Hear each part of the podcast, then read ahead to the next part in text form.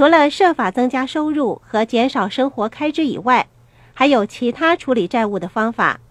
有许多债权人愿意跟你商讨，愿意接受你提出的偿还债务的方案。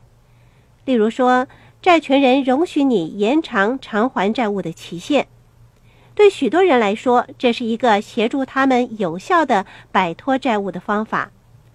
你们也听说过罗伯特的维克劳尼龙钱包公司的故事。罗伯特曾经欠下了高达一百万美元的债务，他可以申请破产来解决这笔债务，可是他选择了为他的企业和自己的行为负责任，没有申请破产。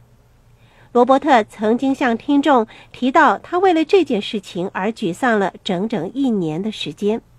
不过，他到底还是为自己的行为负责任，向债权人偿还了所有的债务。如果你现在正在债务的困境中挣扎，那就看看今天罗伯特所处的位置吧。希望在人间哦，你要采取行动，跟债权人商讨，以及向专业人士寻求建议。信用卡债务是无底的深渊，不要为自己进一步挖掘这个债务的深渊了。你应该尽快的从这个深渊中逃出来，购买三个小猪铺满。准备好用作投资的基金，为实现你的财务目标而努力。